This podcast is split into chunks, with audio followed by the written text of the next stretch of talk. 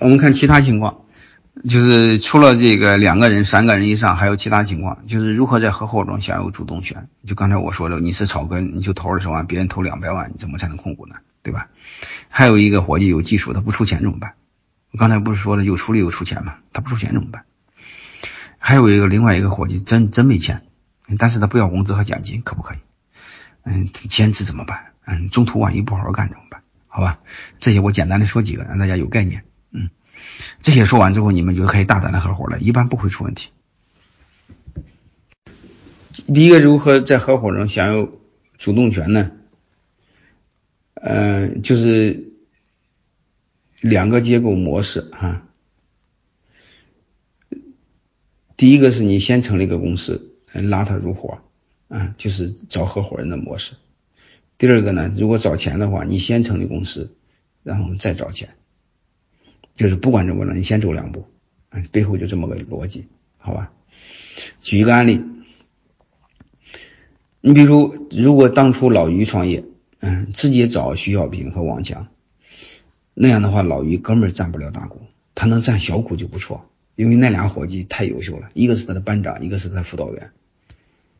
他们他们班老于自己说。嗯，五十个同学，四十九个都出国了，就剩下一个没出国，是他。你说他和那俩合伙，那俩伙计能看上他吗？给他五个点就不错。那最终老于为什么成为大股东还控股了呢？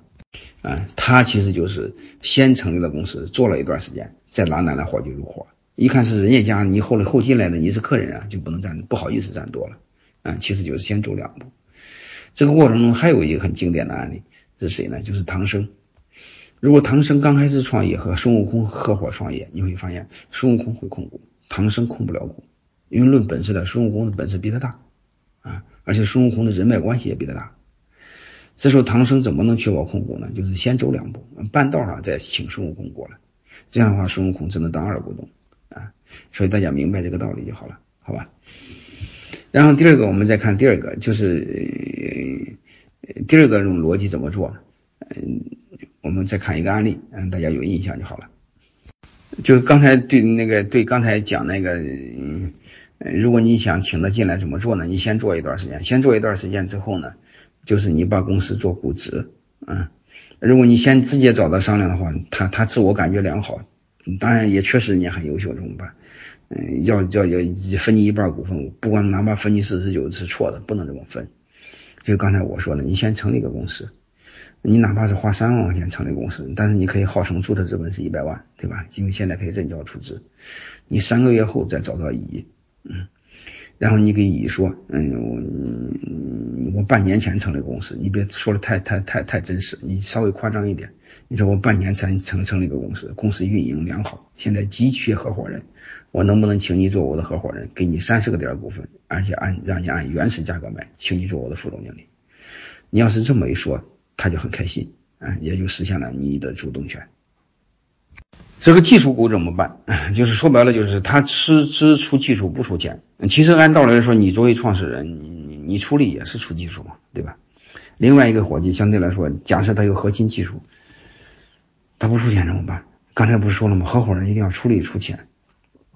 他是光出力还是没出钱呢？因为技术相当于出力嘛，但是你又离不开他怎么办？嗯，而且公司这种情况下，真把把它做死的话，你会发现它技术一点损失没有，但是你投的钱没有了。怎么规避这种风险呢？我给大家一个一个一个一句话就好了。专业容易就就是专业解决方案就是用限制性股份，啥意思呢？就是你要求他的技术和业绩锁定，说白了就是他的技术必须带来业绩，如果带不来业绩，把股份退出来，就这么简单啊！一定要锁定好业绩，就这意思。如果一个人不要工资和奖金，可不可以？哎，这个是可以的，好吧？这个你可以给他这个这个，把他不要奖金、不要工资那部分钱折成股份，这个是可以的。小米的第一批原始股东，嗯，大概六七十个人都是这么做的，嗯。这个兼职怎么办？兼职很简单，就是如果只投钱，嗯，兼职的话，只把投钱的人做股份。嗯，兼职那部分暂时不给，什么时候来什么时候再给。